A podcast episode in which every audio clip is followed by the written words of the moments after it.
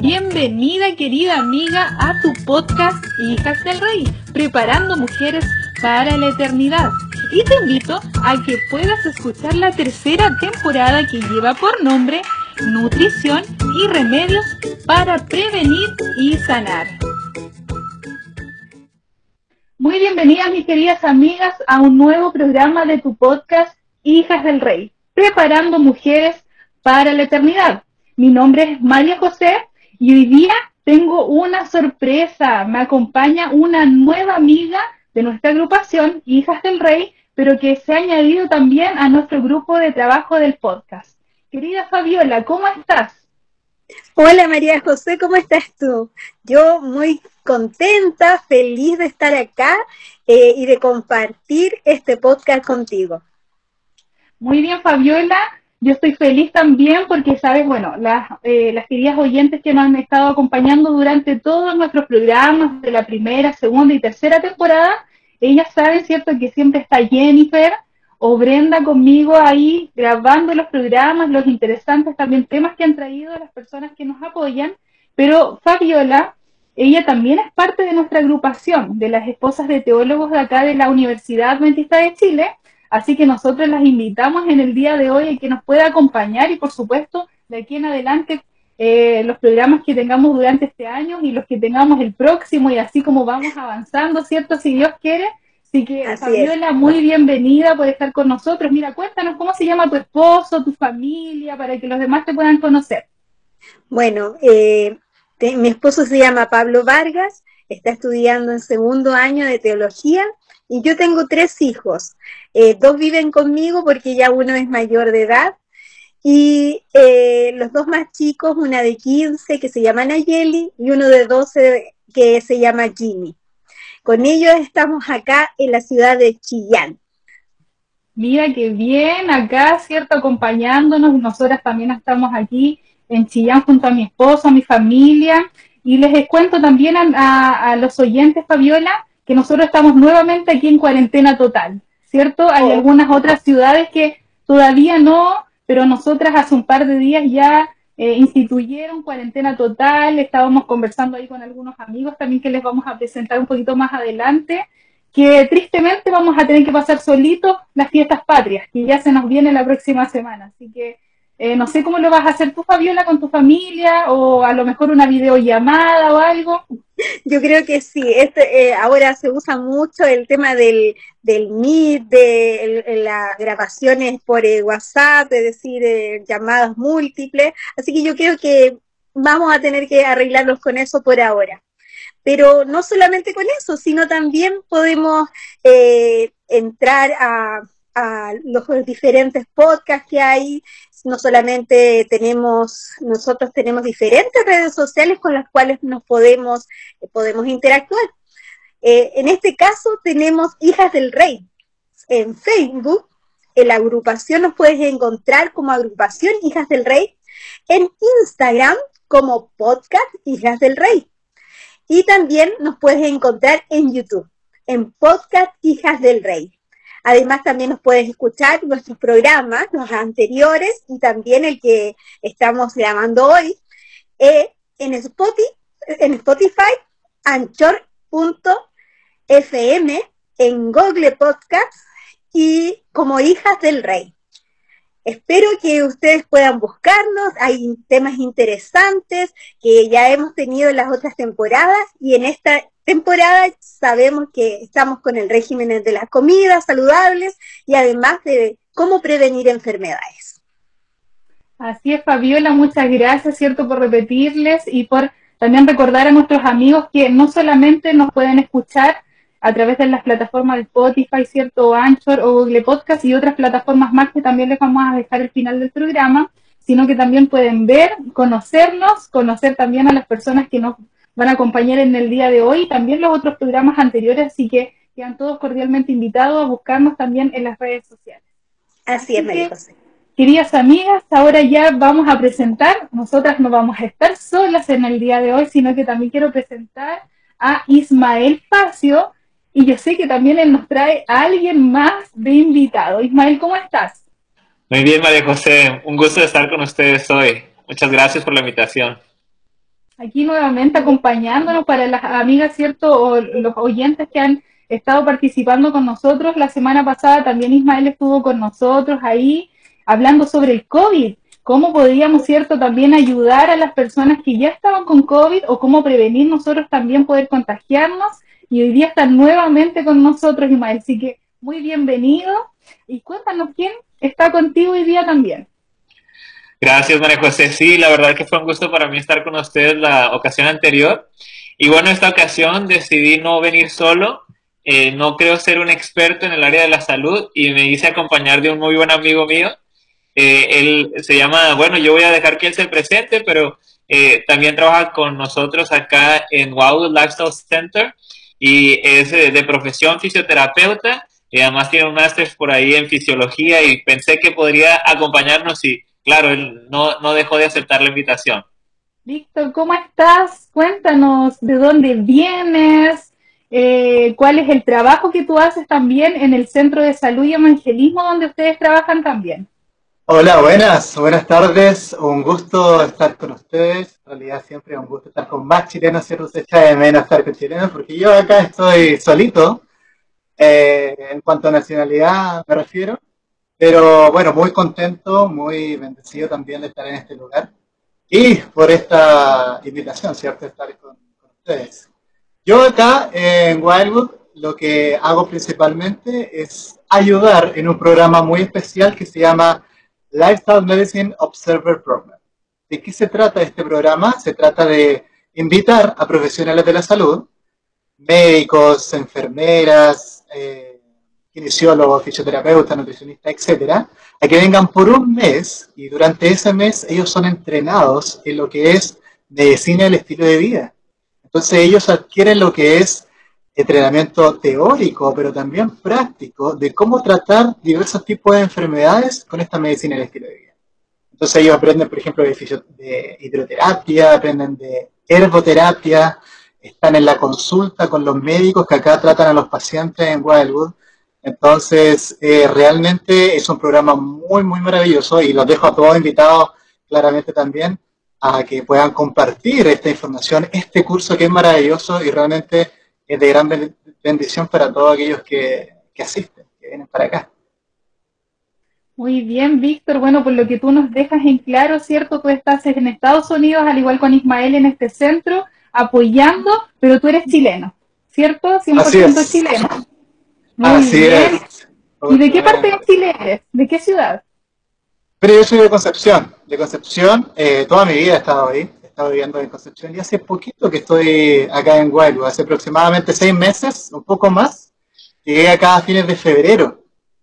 Así que estoy muy relacionado con Chillán, con la universidad, iba siempre, muy seguido a asistir a cursos, a, a, conocer personas, etcétera. Entonces, muy, muy relacionado con el aire, entonces conozco muchas personas allá, quizás más de algunos de los integrantes de este equipo y más, algunos, más de algunos de los pastores también, que son esposos de algunas de las integrantes de este equipo igual. Así es, yo creo que, el, como tú decías delante, antes de que comenzáramos el programa, eh, está el mundo a veces chico, ¿cierto? Nos conocemos con diferentes personas en común. Y bueno, quizás de las personas que nos van a ver durante estos días y cuando ya el programa esté en las plataformas, además que a lo mejor van a ver a Víctor ahí, van a decir, ah, yo lo conozco a él, ¿cierto? Como tú dices, lleva muy poquito tiempo allá en Estados Unidos, así que yo creo que ahí también tu familia te va a poder ver también en el programa, así que enviamos muchos cariños y saludos también a todos los hermanos que van a estar ahí eh, acompañándonos a través también de las redes sociales con, el, con este programa, también a Ismael, que yo sé que también tampoco es de Estados Unidos, sino que también allá no es de México. No sé cuánto tiempo llevas tú, Ismael, en Estados Unidos. Yo estoy trabajando acá hace dos años y medio. Ah, ya lleva más tiempo. Sí, así es. ¿Y, ¿Y, tu familia está en México o está en Estados Unidos? Bueno, mi hermana vive aquí, eh, ella también trabaja en esta institución junto con su esposo y el resto de mi familia siguen en México. Ah, ok, ya por lo menos tienes a alguien ahí cerquita, ¿cierto? Para poder también ahí eh, juntarse de repente los fines de semana, ir a tomar oncecitas, ¿cierto? que es lo que más echamos de menos, sobre todo en este tiempo de la pandemia, que no podemos salir a ninguna parte. Sí, hay calor de familia, gracias a Dios, así que lo disfrutamos. Así es. Bueno, chicos, hoy día ustedes nos traen un tema muy interesante. Nosotros ya hemos tomado hartos temas en esta tercera temporada sobre nutrición, pero también queremos ver cómo prevenir o sanar algunas enfermedades. Y yo sé que ustedes quieren hablarnos hoy día sobre la hipertensión. Así que el tiempo es suyo. Nosotras vamos a ir haciendo algunas preguntas ahí para que ustedes también nos vayan respondiendo, pero ahora el tiempo queda a su disposición. Bueno, quizá deberíamos eh, comenzar definiendo qué es la hipertensión. Me imagino que más de alguno de los que están escuchando, pues ha escuchado este término y a lo mejor tiene algún familiar eh, que está lidiando con esta situación o inclusive a lo mejor alguno de los que nos escucha lidia con esta enfermedad o bueno, más bien con este, este trastorno. Eh, la hipertensión en realidad es, es un, una serie de síntomas y se vuelve un trastorno porque viene a partir del estilo de vida que nosotros tenemos. Entonces, este, este es un trastorno donde la tensión en los vasos sanguíneos es elevada y es no solamente elevada por un momento, sino en su estado de reposo, el individuo tiene una tensión elevada de la, de la sangre y bueno, eh, esto es un asunto crónico. Entonces se mide en dos visitas al profesional de la salud, en este caso al médico, eh, y en esas dos eh, visitas la, presión se tiene que tomar y si es mayor de 140 sobre 90, eh, entonces se clasifica como una persona que padece de hipertensión. Está perfecto, perfecto. En realidad, el tema de la hipertensión arterial es un temazo, ¿no? Es, es gigante, abarca muchas cosas, desde la prevención hasta el tratamiento, el conocimiento de qué es lo que es la fisiología, la fisiopatología. Eh, más de algunos de nosotros tenemos un familiar, una, una abuelita, ¿cierto? Un vecino, alguien con hipertensión. Y lo que generalmente se sabe como remedio natural es que ah, cuando una persona comienza con síntomas de hipertensión, que por ejemplo con dolor de cabeza, con mareos, eh, ¿qué es bueno darle? Agua con limón, ¿cierto? ¿Han escuchado eso? Que realmente eh, el agua con limón es muy conocido como remedio para bajar la hipertensión en caso de que nosotros veamos o sepamos que alguien está teniendo ese tipo de síntomas. Y es verdad. De hecho, tiene base científica que el limón disminuye la hipertensión arterial. Pero dejando un poquito más adelante, ¿cierto? Lo que es remedios naturales, eh, el tema de la hipertensión es muy prevalente en nuestro país, en Chile. Hace el 2017 se hizo la última encuesta nacional de salud, no sé si ustedes recuerdan, hace tres años atrás, donde se ven varias, varias variables. Las personas que tienen hipertensión, por ejemplo, las personas con obesidad, qué porcentaje de los chilenos tienen eh, sobrepeso, diabetes, etcétera. Es muy, muy interesante por si es que alguno de ustedes quiere, quiere mirarlo. Eh, realmente el porcentaje de las personas en Chile con hipertensión es altísima, muy, muy alta. Y eh, nosotros como adventistas, ¿cierto? Nosotros como personas que tenemos un mensaje de salud revelado por Dios, tenemos que tener los conocimientos para poder ayudar a esas personas con esta enfermedad que vamos a encontrar en todas, todas. Como Ismael muy bien definió, ¿cierto? La hipertensión se da cuando yo ya tengo desde 140 de, presión sistólica y 90 de presión diastólica. Siempre se hace esa diferencia, a veces no entendemos bien qué significa esto y esto otro. Pero 140 y 90 son dos presiones que cuando nosotros tenemos desde ahí para arriba, ya tú estás dentro de la clasificación de una persona hipertensa. Y es, eh, es curioso porque antes, o sea, bajo de los 140 con 90, por ejemplo, 139, si yo tengo 139 con 89, yo no tengo hipertensión. Pero realmente en ese valor yo también soy de riesgo y debería tomar alguna, alguna medida, ¿no? Entonces, lo primero que tenemos que saber es que, claro, Ismael bien dijo, la presión que ejerce la sangre sobre las arterias de nuestro cuerpo es lo que nosotros medimos con ese manguito que nos ponemos en el brazo, ¿cierto? Y, mucho el brazo. Eh, sí, sí, de todas maneras. Y claro, y y bueno, es bastante prevalente como, como contaba.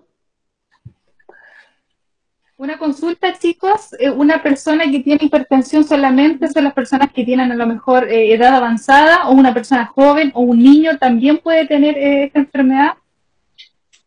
Es más prevalente en las personas conforme van avanzando en edad, pero eso no quiere decir que las personas que están jóvenes no están construyendo todos los hábitos para desarrollar esa enfermedad o sus síntomas en el futuro.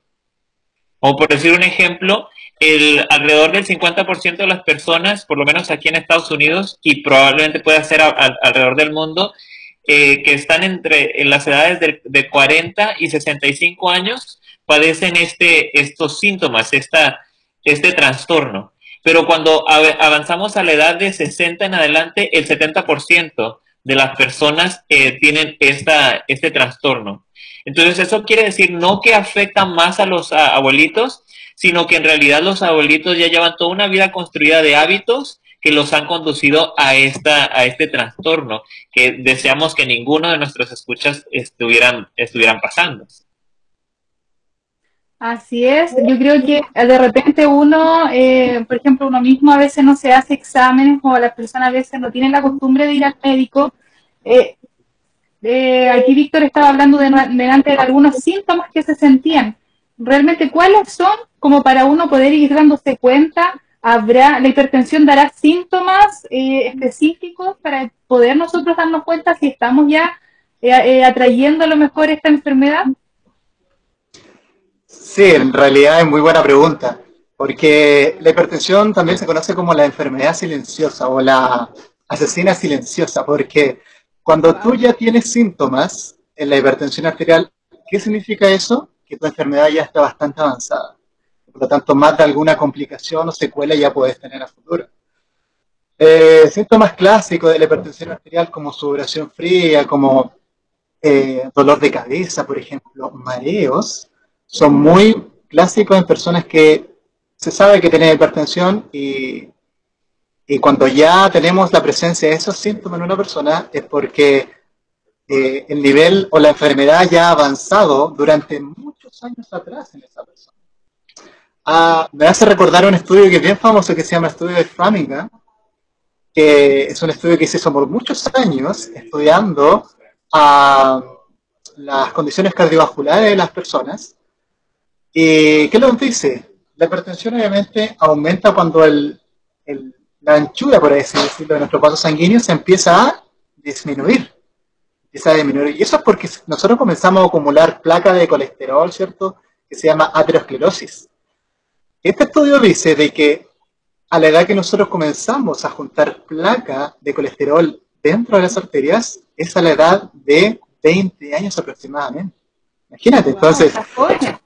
Muy jóvenes, muy jóvenes. Entonces está muy relacionado con nuestros estudios también o con nuestra, con nuestra dieta. Yo me acuerdo cuando estaba, cuando yo tenía 20 años, ¿Dónde estaba? Estaba en la universidad. ¿Cómo era mi dieta en la universidad? Era muy buena, ¿cierto? A veces no comía, a veces no almorzaba. No come cosas almorzaba. Sí, yo me acuerdo que a veces comía, bueno, comía sopaipilla, ¿cierto? Y ese era mi almuerzo. Entonces, la alimentación, eh, cuando no, nosotros no la cuidamos bien, claramente empieza a producir estragos y, a esa edad comienza, nos, comenzamos nosotros a formar esta placa de, colesterol dentro de, dentro de nuestras arterias que llevan a lo que es la hipertensión arterial. Y ahí, a los años después, comienzan a aparecer estos síntomas clásicos. O sea, todo lo que estamos aquí hoy día, estamos ya ahí juntando quizás, y estamos juntando mal ahí. Sí. Estamos ganando puntos para la hipertensión o no. Exacto. Sabes que lo que decía Víctor es muy importante cuando nosotros tenemos los síntomas, quiere decir que el cuerpo o más bien el, trastorno ya ha hecho estragos en algunos de los órganos de nuestro cuerpo. Es decir, que es, mm. es una enfermedad que no podemos esperar para que muestre síntomas, porque una vez que ya los mostró, quiere decir que otras enfermedades ya están desencadenadas en el cuerpo. Algunos de los, de los síntomas que a lo mejor Víctor no, no mencionó pero que también son comunes, son que la vista esté nublosa o que haya palpitaciones. Eh, ese tipo de, síntomas eso quiere decir que se están afectando estos dos órganos que estamos mencionando, el corazón y, los nervios ópticos, la visión, pues a, eso me refiero. Entonces, eh, es importante, eh, si como, como manera preventiva, checar cómo está nuestra presión en cada visita eh, del médico y si hubiera a lo mejor alguna unidad, este, algún baumanómetro en, casa para checar la presión, hacerlo de, de, una manera que, que podamos estar eh, conscientes de cómo está nuestra presión desarrollándose. Tengo una consulta. Mira, sabes que eh, tú estás hablando de los órganos y todo. ¿Qué otros órganos afecta esta enfermedad? Bueno, si nosotros resumimos en cinco órganos principalmente, eh, esto es ya cuando se generan las complicaciones de la hipertensión y es cuando los síntomas empiezan a surgir. Eh, las, las complicaciones se pueden generar en varios órganos, pero quiero mencionar solamente cinco. Uno de ellos es el, cerebro, eh, el otro es el corazón, los ojos, los riñones y las arterias. Y en estos cinco órganos nosotros podemos englobar las complicaciones que una vez que la hipertensión ha sido, eh, se ha salido de, control de manera crónica, puede desencadenar en otros, en otros trastornos o otras enfermedades. Por decir un ejemplo, la pérdida de la visión, bueno, eso eh, está afectando eh, de una manera importante la manera en la que nuestros ojos están percibiendo las cosas a nuestro alrededor.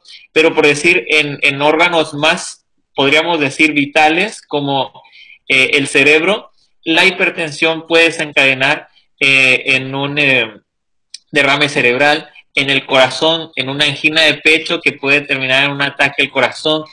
Este, este trastorno, como decía Víctor, puede ser un, un asesino silencioso, ¿me explico? Porque está atacando órganos que son vitales a, nuestra salud del diario, ¿verdad? A, nuestra, a nuestra vida.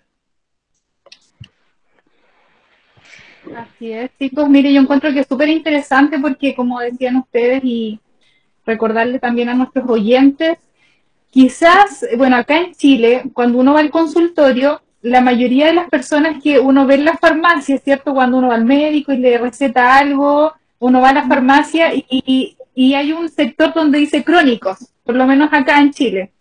Entonces uno hace la fila normal y uno va rapidito, pero a donde dice crónicos está siempre lleno y siempre están dando cierto muchos medicamentos para la, para la gente que tiene hipertensión, que ya tiene la enfermedad. Pero, por ejemplo, yo sé que ustedes nos van a traer hoy día eh, a, lo, mejor algunos tips o qué hacer realmente para nosotros poder em, aplacar un poco esta enfermedad a través de los remedios naturales, a través de la alimentación.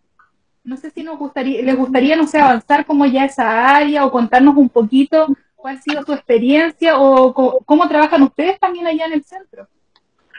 Eh, sí, sí, ya metiéndonos y entrándonos en esa área, creo que es muy importante eh, la educación, la educación a las personas. Eh, quizás podemos dejar para el final qué tipo de remedios naturales, qué tipo de suplementos, hierbas sirven para, lo que, para tratar la hipertensión arterial y de qué manera. Pero antes, eh, me gustaría obviamente hablar de la prevención y haciendo eh, referencia al acrónimo adelante, ¿no? Que acá obviamente en la institución donde nosotros estamos se usa la misma, el mismo acrónimo adelante de los ocho remedios naturales, pero son otras letras. Eh, o sea, son claro, son otras letras, pero son los mismos ocho remedios naturales. Entonces, una de las primeras cosas que, que es temazo con el tema de la hipertensión eh, la alimentación y dentro de la alimentación la sal, ¿cierto? Todos sabemos que comer mucha sal es malo para nosotros porque puede llevarnos a producir hipertensión arterial. Eh, bueno, cuando yo consumo sal, tengo que tener mucho cuidado porque hoy en día la variedad que yo encuentro en el supermercado eh, de sal es amplia. Yo encuentro la sal de mesa, la típica sal de mesa yodada, yo encuentro la sal de mar, yo encuentro la sal del Himalaya, encuentro otros tipos de sal. Entonces, finalmente es tanta la variedad que yo no sé cuál escoger o cuál será más saludable. Acá En Wildwood también hay una, hace poco de hecho, con una comisión de, no sé si de investigación, pero sí una comisión de que busca hacer las cosas cada vez mejor, se reunió como para poder determinar qué tipo de sal se pueden entregar a los pacientes, qué tipo de sal es la mejor y la más saludable para ellos. Y hay una cosa interesante que la sal del Himalaya, la, sal rosada, ¿cierto? Que nosotros vemos en el supermercado, es bastante saludable, viene, como su nombre lo dice, ¿cierto? Del, del Himalaya, de las montañas en Pakistán, es bastante, un poco más cara, ¿cierto? Bastante más cara que la sal normal, pero bastante más saludable si nosotros la comparamos con la sal de mesa. ¿Por qué? Porque en el fondo tiene, sí, en el fondo tiene más minerales. No solamente es cloruro de sodio, sino que tiene muchos otros minerales que hace que sea un sabor más intenso y por lo tanto yo ocupo menos sal para llegar a misma, al mismo resultado cuando quiero salar mis comidas.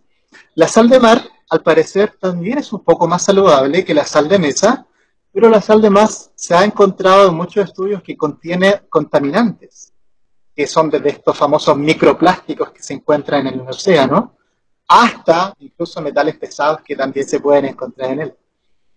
Lo que sí es que la sal de mesa tiene yodo, y el yodo para nosotros es muy importante. Entonces, claro, yo, no, yo necesito consumir yo también si es que voy a consumir solamente sal, sal, sal del Himalaya, por ejemplo.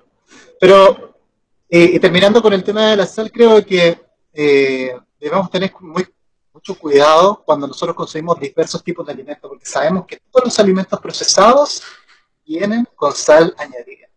Todo lo que yo compre en tarro tiene una cantidad de sal impresionante todo lo que yo compre en cuanto a embutidos, ¿cierto? Paté, cecina y, otros tipos de embutidos, también tiene una cantidad de sal impresionante. Por lo tanto, eh, en cuanto a la alimentación, la sal tiene mucho que decir para prevenir lo que es la hipertensión arterial. Y, y como tú bien decías, yo puedo prevenir también esas filas largas de las personas haciendo, pidiendo sus medicamentos en la farmacia, controlando desde ya su ingesta de sal y la alimentación, que es un tema gigante.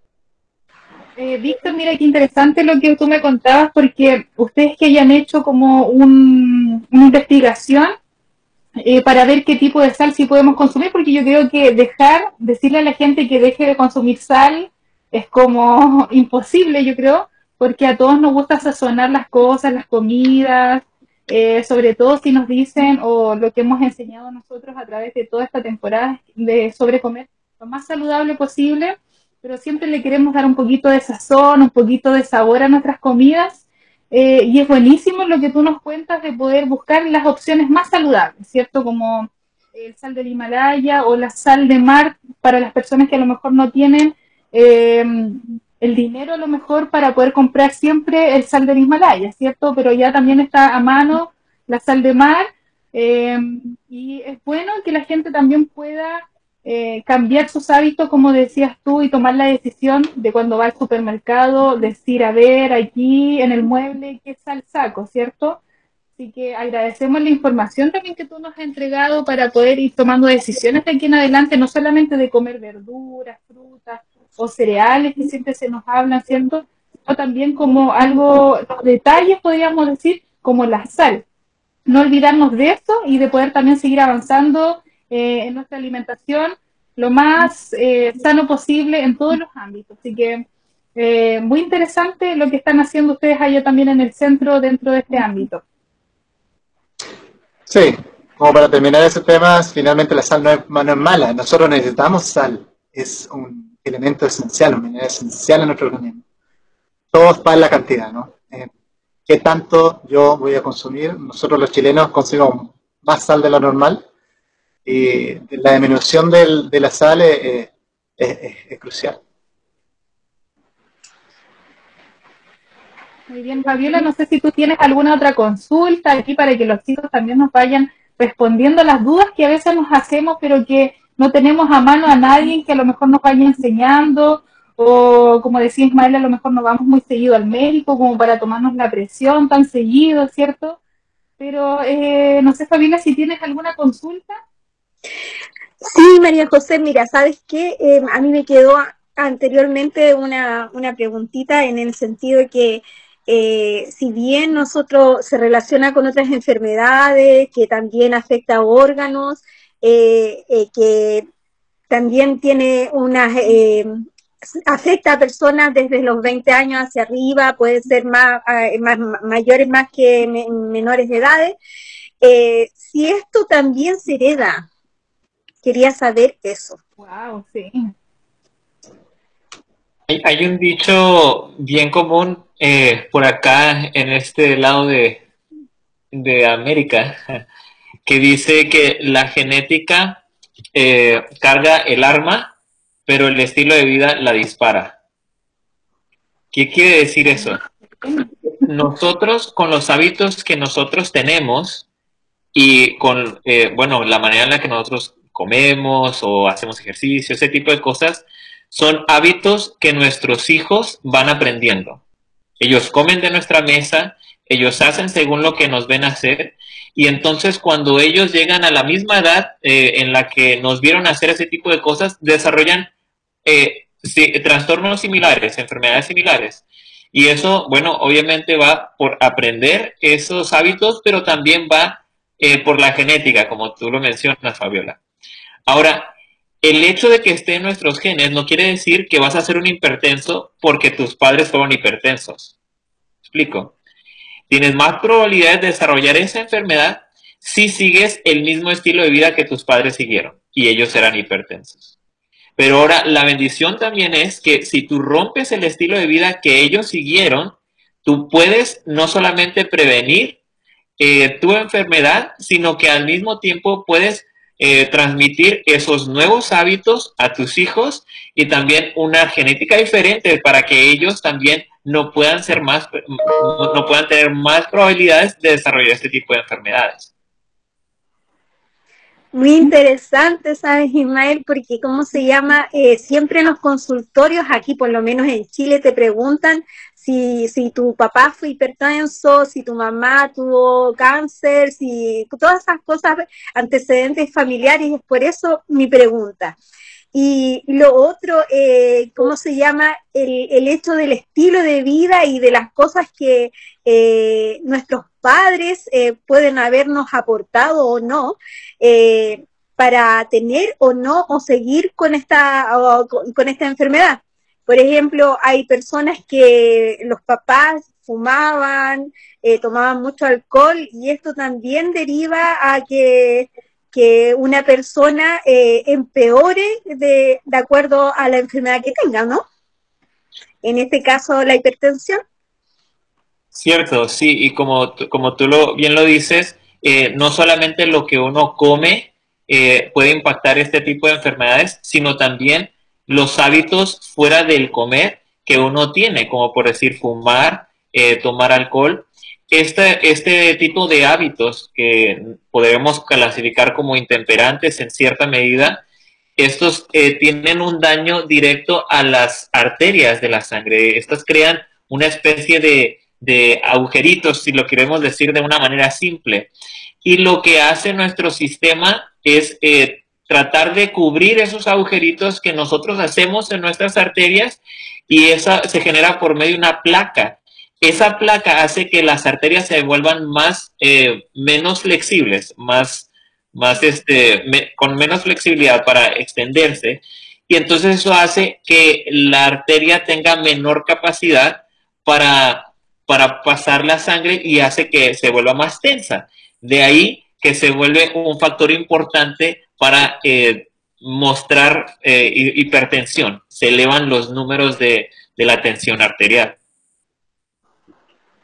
Eh, Ismael, la nicotina entonces que contiene cierto el cigarro, eso em, podríamos decir que contrae las arterias y empeora más todavía la, condición para que yo pueda tener esta enfermedad o, cuando ya tengo la enfermedad ya me está haciendo mal. No sé si me explico.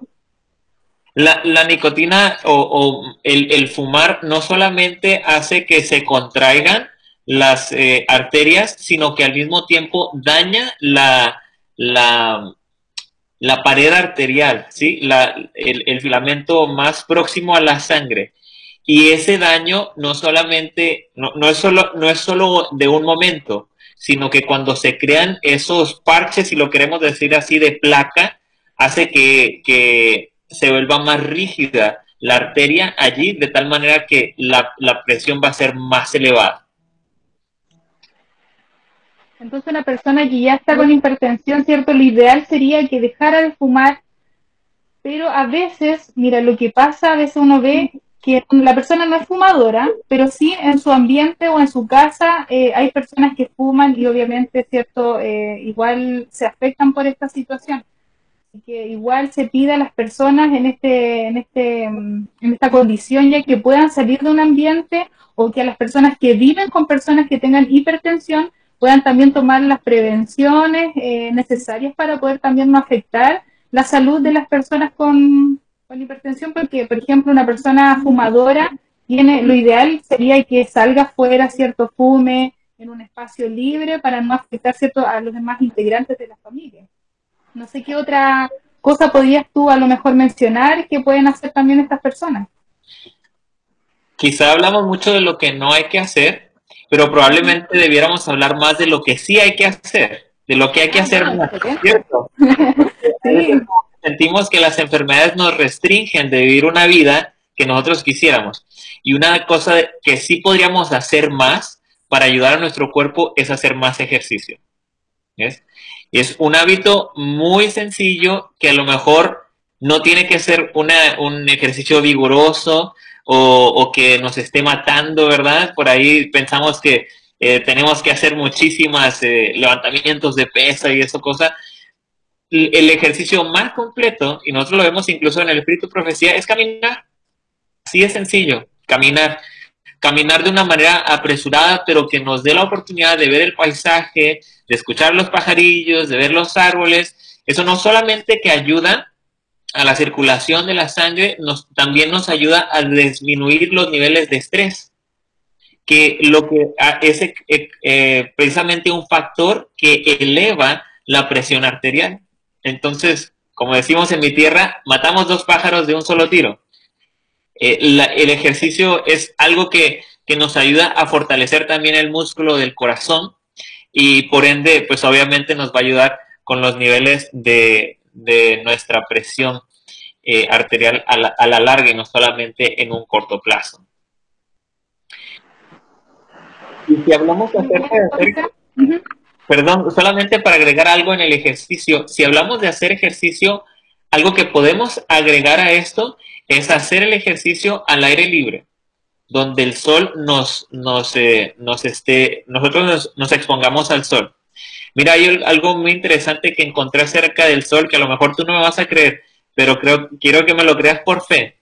Eh, si nosotros nos exponemos 20 minutos al sol, nos puede reducir hasta de 20 a, a 40 puntos en nuestra presión.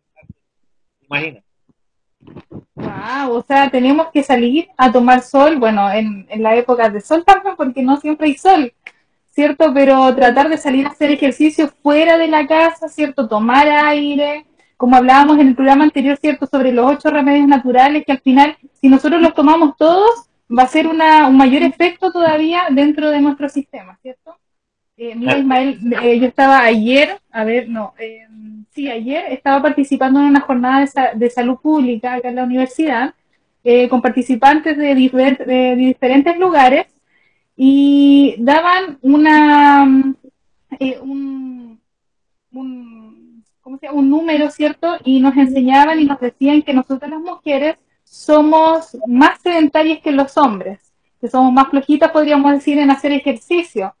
Eh, entonces también llamar un poco a las mujeres y que podamos, a lo mejor no, como tú decías, no hacer un ejercicio así de pesas como le gustan los hombres, hacer ejercicios más fuertes, sino, ¿cierto? Simplemente salir a caminar, eh, o a veces si tenemos nuestros hijos más pequeñitos, también salir con ellos, ¿cierto? Como hacerlo un hábito dentro de todos los días, quizás también de, poder hacer un ejercicio liviano, pero que nos va a estar ayudando también eh, a poder prevenir y quizás también sanar estas enfermedades. Claro, no dejar que las pantallas del televisor, de la computadora, del celular nos quiten el tiempo de eh, poner en práctica algunos de estos hábitos que bien se pueden poner en práctica ahora y prevenir consecuencias en el futuro. O ah, dicho de otro modo, eh, prevenirnos de vivir una vida a plenitud, como Dios quisiera que todos la viviéramos.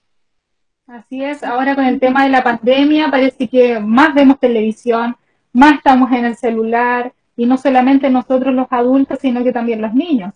Y esto también empeora no solamente a lo mejor el tema de la hipertensión, sino que eh, trae muchas otras enfermedades, problemas de visión, como decían ustedes también, eh, que al final todo va eh, acumulándose en nuestro cuerpo y, vamos deteriorándonos más rápido todavía, así que es muy interesante lo que ustedes me dicen también, eh, de poder dejar de lado un poco esto y también volver como a lo que hacíamos antes, eh, cuando no estábamos en pandemia, es cierto, a lo mejor no tenemos permisos para salir de una ciudad a otra, pero quizás podemos salir al, alrededor, en nuestra calle o en nuestra manzana donde nosotros vivimos y poder salir a hacer ejercicio también un poquito con no solamente nosotros, sino también nuestra familia y, y poder ayudarnos también en el área de la salud.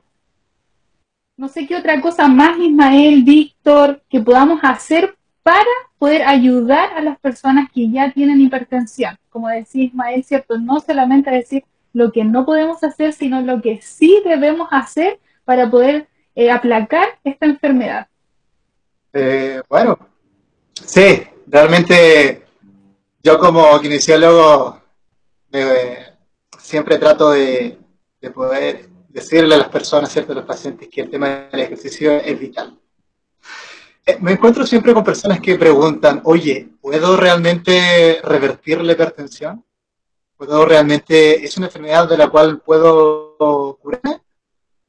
Y la verdad es que cuando una persona va al médico y es diagnosticada con hipertensión, primero que todo va a chequear todos tus otros órganos también, cómo van a estar funcionando, y te van a entregar medicamentos, ¿cierto? El famoso enalapril, propanolol, etcétera. Hay muchos medicamentos para reducir la, para reducir la presión arterial. Y a las personas se quedan con la idea de que, bueno, tengo hipertensión, es algo que voy a tener que lidiar toda mi vida con eso y voy a tener que tomar medicamentos toda la vida para eso, como la diabetes también. Las personas tienen en su mente que son enfermedades que van a convivir con ellas toda la vida. Y lamentablemente eh, no es así. No es así, son enfermedades que son crónicas, que son muy difíciles de tratar porque están, generalmente están en base a hábitos, y los hábitos son una de las cosas más difíciles de cambiar en este mundo, ¿no? Si yo tengo un hábito que alguien me dice que, oye, eso está malo, tienes que tratarlo, uff, muy difícil, más aún cuando son personas de avanzada edad. Pues se ha demostrado que tanto diabetes como hipertensión pueden ser enfermedades el término que se usa no es eh, que se pueden curar, ¿no? pero sí son enfermedades que son remisibles. La remisión de la hipertensión, la remisión de la diabetes, hace referencia a que tus, niveles alterados bajan a tal punto de que tú ya no, ya no necesites medicamentos o necesites los medicamentos que en, en inicio comenzaste a tomar, pero de forma muy, muy pequeña. Entonces, con respecto a la hipertensión, con respecto a la hipertensión, sí, nosotros si eh, comenzamos a alimentar de buena manera, hacer ejercicio, como decía Ismael, el tema de la luz solar, que es un temazo también para reducir la hipertensión arterial, eh, podemos llegar a un punto donde dejar, podemos dejar de consumir medicamentos, pero eso depende netamente de la voluntad que nosotros tengamos, ¿cierto? Que esa voluntad que nosotros tenemos viene el Señor, ¿cierto? La ayuda divina, el poder que el Señor pone en nosotros para poder lograr eh, cambiar muchos hábitos. Ya entrando quizás un poco en lo que sería tratamiento y un poco remedios naturales, hacer referencia al ajo. El ajo, eh, bueno, sí, comenzar primero con el ajo. El ajo es tremendo. Es muy, muy bueno para disminuir tu nivel de no me digas porque Ismael en el programa pasado nos dejó con unas recetas que nosotros decíamos, no sé si las vamos a poder consumir o no, con el tema de la cebolla y el ajo, pero yo sé que va a servir, porque es fuerte, es muy ah. fuerte, es muy intenso, entonces a veces como que uno no, no se hace la idea de ir y comerse un ajo entero o varios ajos, porque no creo que un, un puro dientecito haga efecto, ¿cierto? Pero bueno, eh, yo quiero invitar también a nuestros oyentes que pongan mucha atención a lo que va a decir Víctor y que seamos obedientes, aunque no nos guste. Sí, el tema del ajo, mira, es, es temazo porque no nos gusta consumirlo por un tema social, ¿no? Porque obviamente, aunque tú te laves los dientes puedes consumir ajo, vas a quedar el, el olor ahí. Pero, Sí.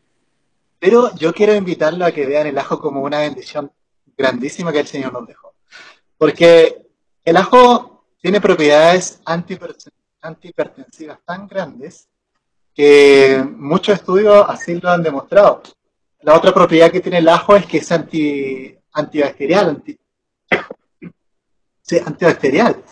Por lo tanto, cuando yo estoy con alguna infección, por ejemplo, siempre es muy bueno consumir ajo. Ahora, para términos de presión arterial, es muy bueno que tú puedas consumir ajo al menos dos veces al día. ¿ok? Tanto al desayuno, por ejemplo, preparado y mezclado con alguna comida, como en el almuerzo, mezclado también con tus comidas. Eh, el ajo tiende, tiene muy buenos efectos en reducir hasta 3, 5 puntos la hipertensión sistólica y la misma cantidad de puntos la presión diastólica.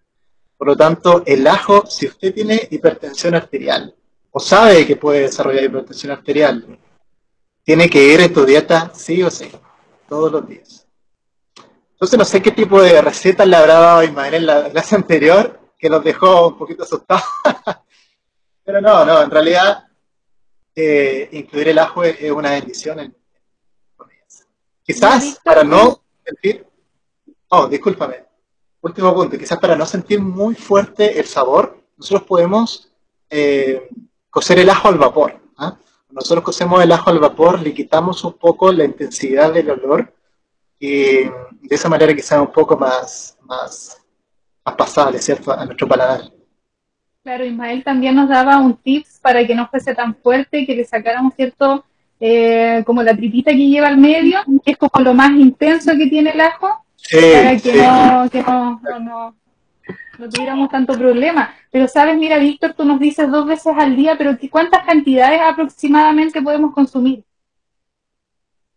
Mira, idealmente, a ver, eh, sea, yo he visto que acá en Wildwood, eh, tremendas bendiciones también con el uso del ajo en estos tipos de pacientes. Eh, no estamos hablando de un diente de ajo como generalmente nosotros podemos pensar, sino que es un poco más, ¿ya? Quizás dos dientes, tres dientes de ajo, eh, teniendo mucho cuidado sí con condiciones previas, ¿ah? si yo estoy consumiendo algún medicamento previo, si yo tengo alguna condición patológica de base, poner ojo ahí también, consultarlo con mi médico, consultarlo con el, con el servicio o con mi proveedor de salud antes de agregar cualquier eh, tipo de, de, de alimento de forma constante, si es que yo estoy tomando algún medicamento previo o tengo alguna enfermedad previa también. Pero sí, sí, debe, debe ser agregado al menos todos los días.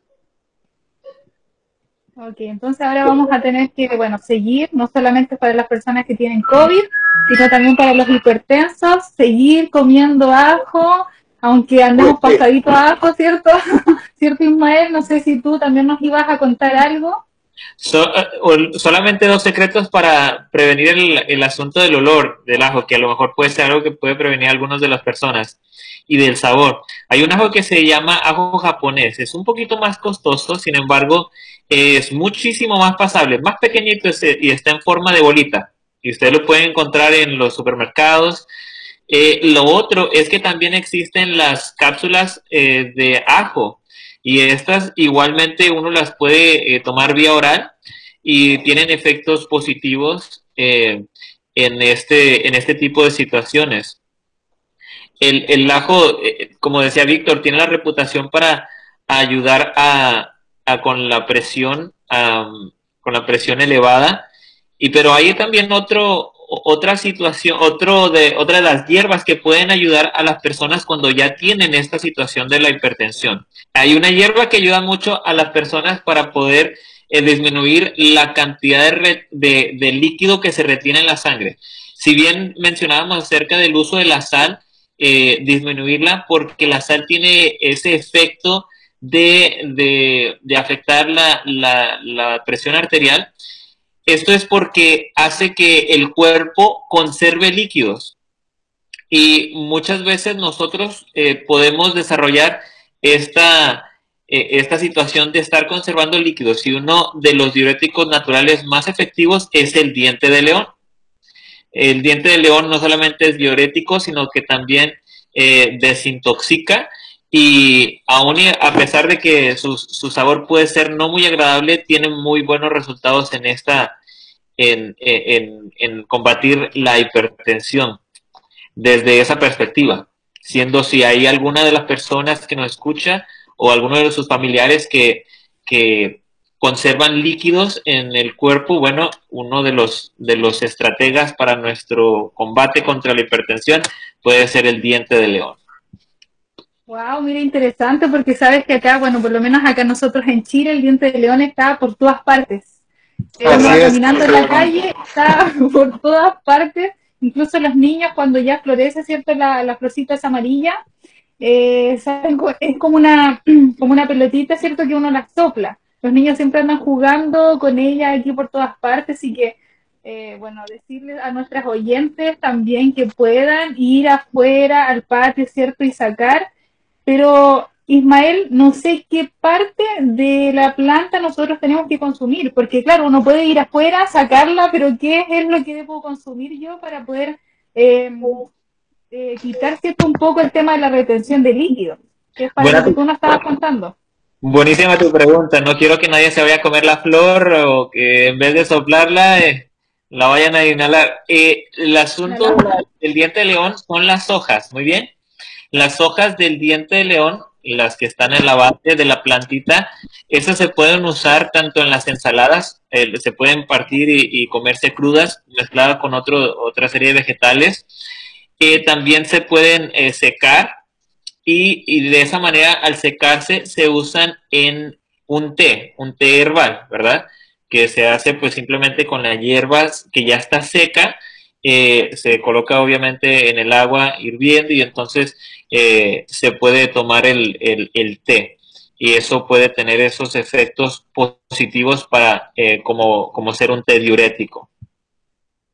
Mira bien, entonces hay que mezclarlo con la lechuga, nosotros acá consumimos el repollo, ahí colocarlo entre medio de la cerillita, cuando consumimos cierto alguna comida o alguna ensalada, y ir al patio, ¿cierto? E ir a buscar porque acá hay mucho. Nosotros por donde caminamos, ¿cierto, Víctor? Eh, hay acá en Chile diente de león, así que no hay que desperdiciarlo. Sí, otra opción, si la gente no confía mucho en sacar eh, de, la calle, igual tú puedes encontrar como forma de suplemento el diente de león, ¿no? Cápsulas, también tú a la farmacia puedes encontrar esa alternativa. Aún, aún más, si tú ya eres hipertenso, estás consumiendo algún medicamento, una alternativa también podría ser, ¿cierto?, esas presentaciones. Pero sí, el diente de león, como decía Ismael, muy, muy bueno.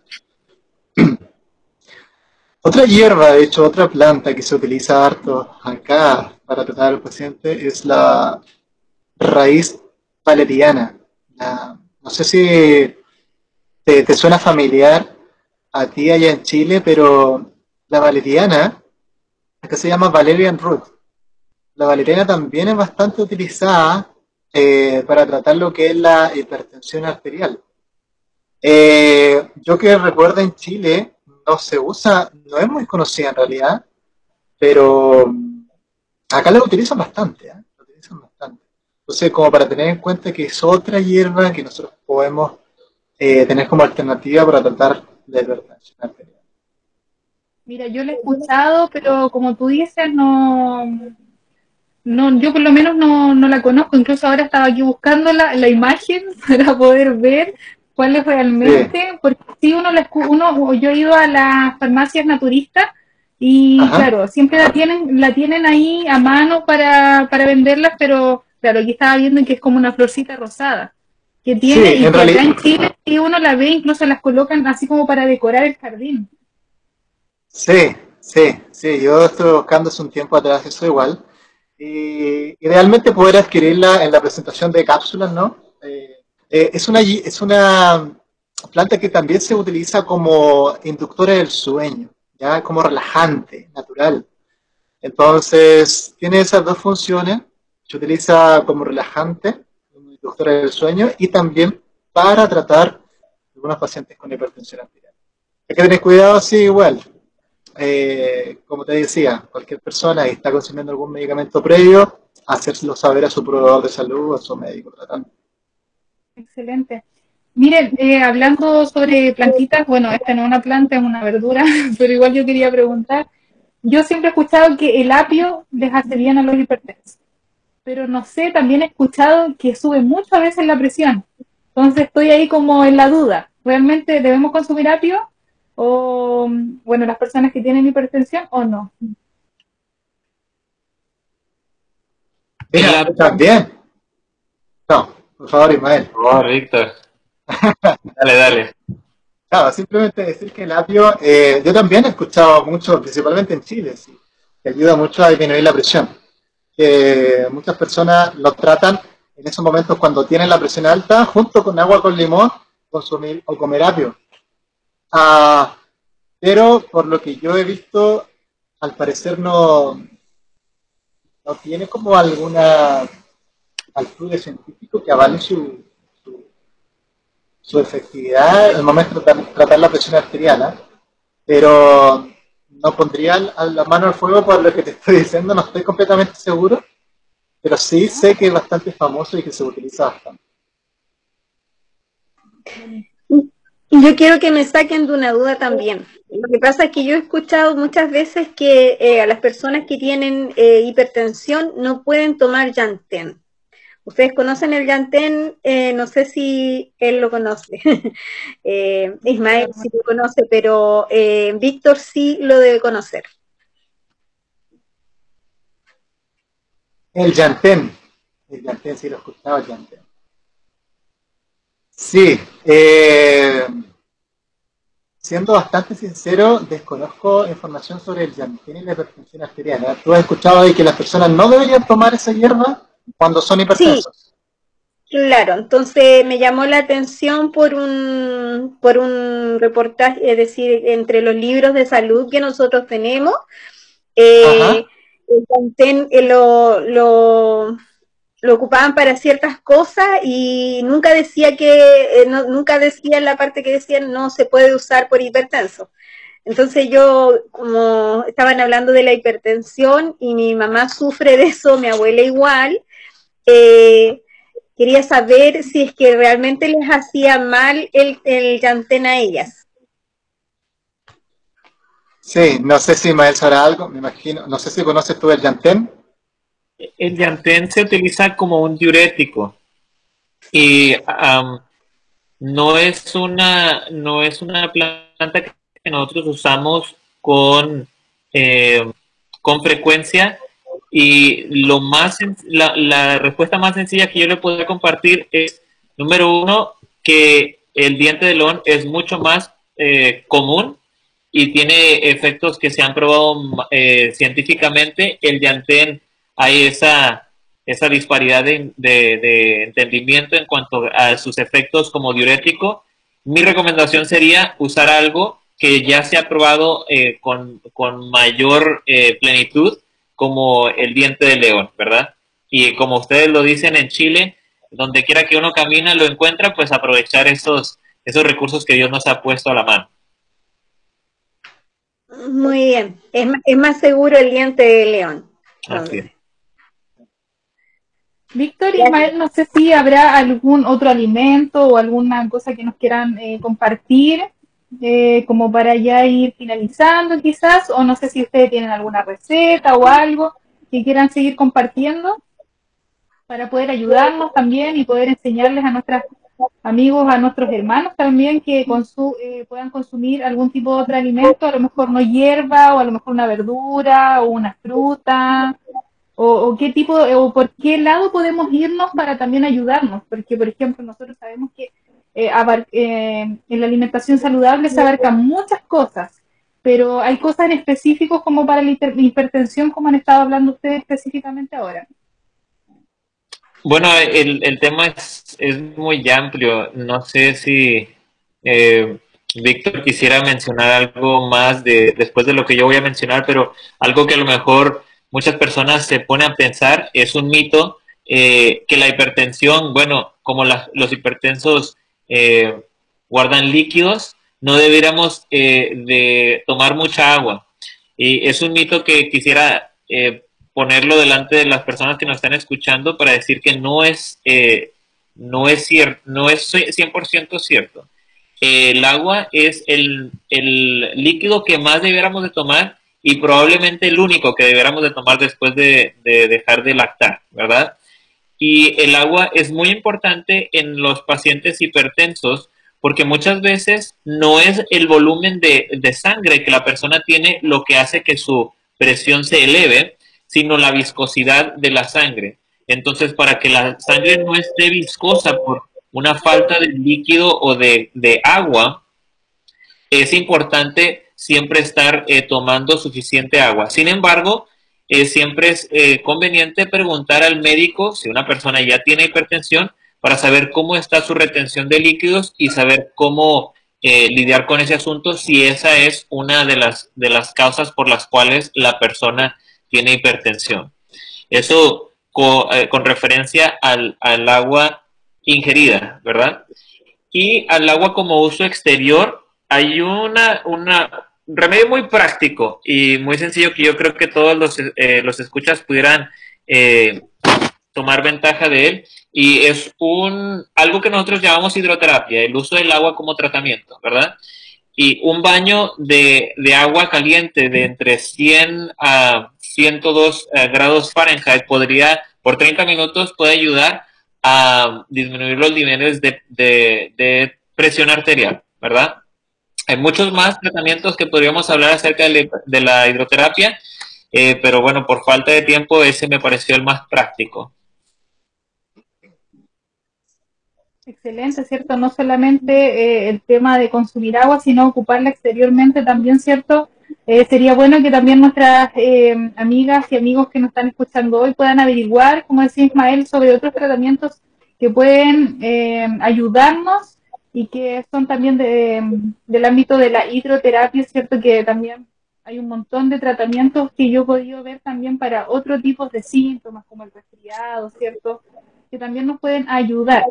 Eh, Víctor, no sé si quieres añadir algo más. Sí. Eh, bueno, hay varios estudios también que han demostrado que muchos suplementos son bastante beneficiosos a la hora de, de poder batallar o mantener el control lo que es la hipertensión arterial. ¿eh? Entonces, uno de ellos que yo he visto que se utiliza bastante acá también, he conversado con los médicos igual, es lo que es la coenzima Q10. Coenzima Q10 eh, en cápsulas, las venden, es un suplemento que obviamente es natural, que da bastante buenos resultados y tiene evidencia científica que nos ayuda a disminuir lo que es la hipertensión arterial, junto con lo que es el ácido fólico también y lo que es la L-arginina. Entonces son todos suplementos que a mí me gustaría mencionar que la gente pudiese saber que son terapias y complementos que nos ayudan a tratar la hipertensión arterial, pero que al mismo tiempo eh, como son añadidos, si yo estoy tomando medicamentos antes, y lo vuelvo a decir, por tercera vez, es bueno consultar con el médico si tú ya estás tomando algún medicamento previo. Pero son alternativas que tenemos. Entonces, el Señor, me gustaría terminar diciendo que el Señor nos ha dejado muchas alternativas. Eh, el tema de los hábitos es complejo, porque cambiar mi forma de alimentarme, cambiar mi forma de ser, mi forma de actuar, es muy difícil. Pero eh, las bendiciones que están a nuestro alrededor son tan grandes que si nosotros no las tomamos son porque realmente no queremos hacer un cambio en nuestra vida y el Señor quiere que nosotros tengamos un cuerpo saludable, que nosotros nos mantengamos con salud, porque Él se quiere comunicar de mejor manera con nosotros. Eso finalmente es el propósito. Que Él pueda hablar a nuestra mente y nosotros podamos entender, comprender su voz de forma clara y Él nos pueda guiar de buena manera para lo que Él quiere, para que Él pueda sacar de nosotros lo mejor, ¿cierto? Entonces, eh, hacer una invitación para que podamos tomar cada uno de estos consejos para que podamos investigar aún más. Eh, tenemos una vasta información en los libros de la iglesia, en el espíritu de profecía, entonces la invitación es a investigar aún más, a orar y a, y a estar atentos, ¿cierto?, a lo que Dios quiere para nosotros.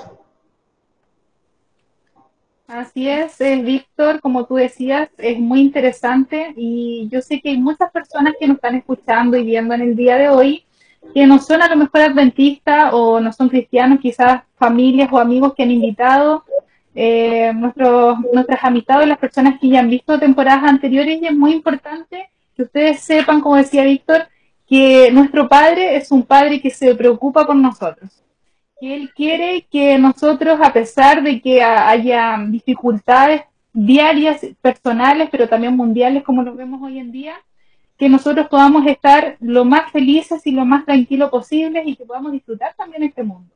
A pesar de que la palabra del Señor dice que no somos parte de este mundo, pero a la vez el Señor tampoco quiere que vivamos nosotros mal.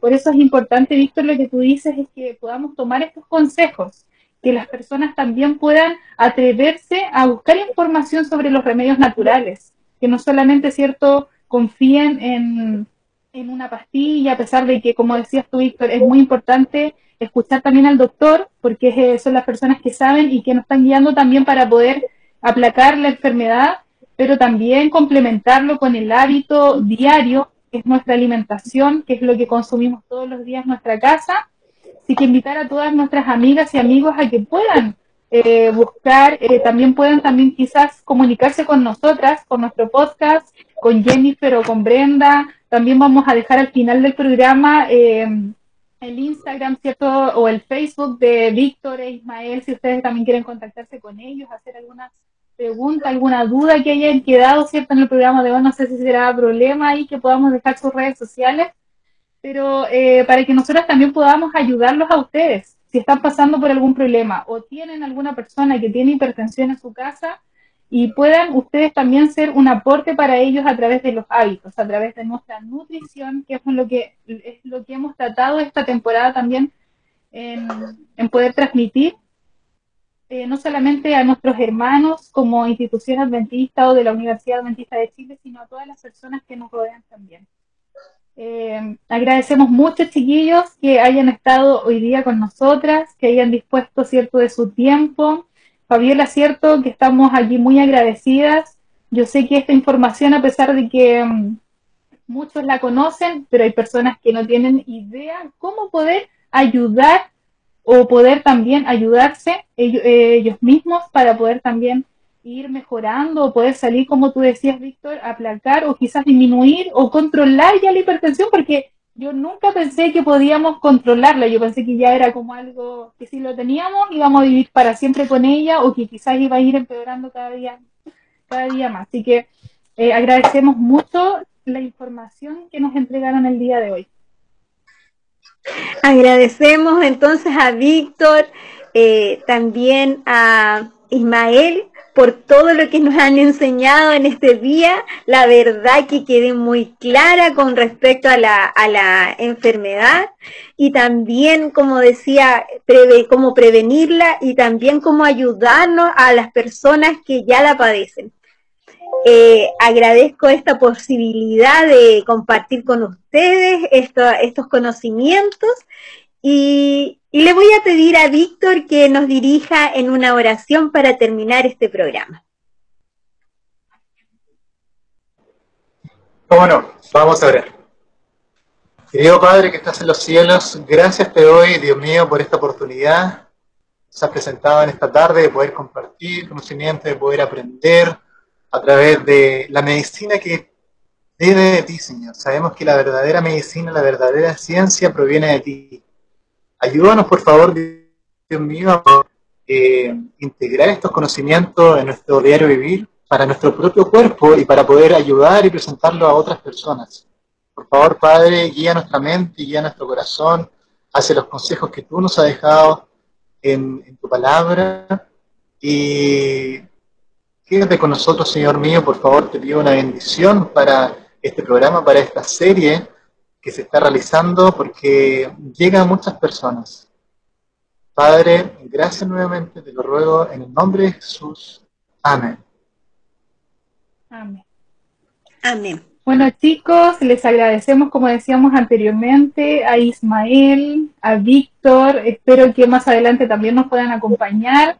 Eh, aquí nosotras tenemos la idea de seguir avanzando hasta que Dios nos permita, ¿cierto?, avanzar y poder ayudar. En nuestros conocimientos a lo mejor no son tantos. Eh, nosotros incluso hablábamos con Fabiola, eh, cuando nosotros comenzamos con este podcast no sabíamos nada y el Señor nos ha bendecido grandemente y de verdad es un gran, es una gran felicidad que hayan estado con nosotros hoy día. Y en el programa pasado nosotros también dimos una página que mm, es una página web también que pueden saber más también sobre eh, los centros de salud donde ustedes participan, que es medicomisionero.com, ¿cierto Ismael? No sé si ahora estoy bien. Sí, sí, claro que sí. Esa es la página de internet donde pueden encontrar más información eh, para poder aprender las cosas que nosotros hemos estado compartiendo. Yo no soy eh, médico de profesión eh, y sin embargo Dios nos da la oportunidad de aprender estas cosas para cuidar de nuestra salud y compartirla con nuestras familias. Y bueno, no sé, esto es de, de, la parte del, del, departamento donde yo trabajo.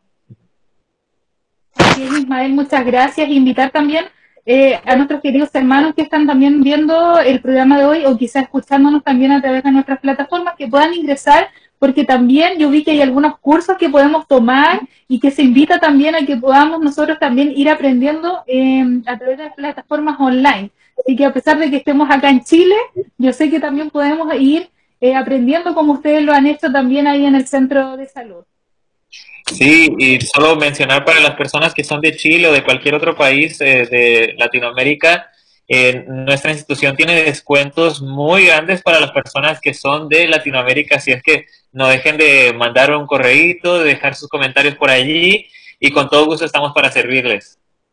¿Sí? A lo mejor si hay alguien eh, de los que escuchan que son profesionales de la salud y están interesados en conocer más acerca de la medicina del estilo de vida, bueno, también se pueden poner en contacto con Víctor que más que contento yo creo que estará para servirles en esa área. De todas maneras. Además, eh, contento porque yo extraño mucho mi país, extraño mucho Chile, así que cualquier oportunidad que tenga de conversar con más chilenos es bienvenida. Así que muchas gracias. De nada, chicos, gracias a ustedes.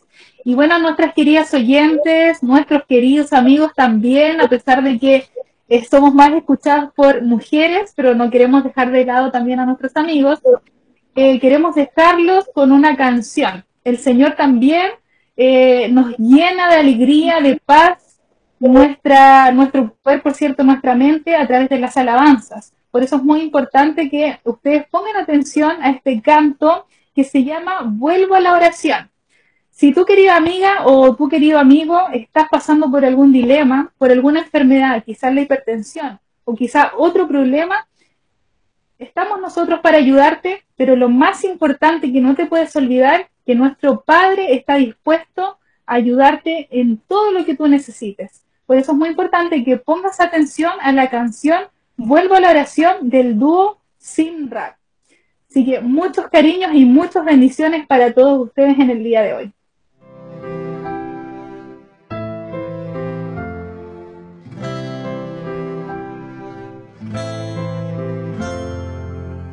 donde se termina el mal y empieza la calma, donde mis secretos son tuyos, Señor, donde el corazón se sincera y escuchas mi necesidad, oh Dios, donde existe un puente entre la tierra y el cielo, donde mi silencio descubre tu voz donde en un instante conozco mi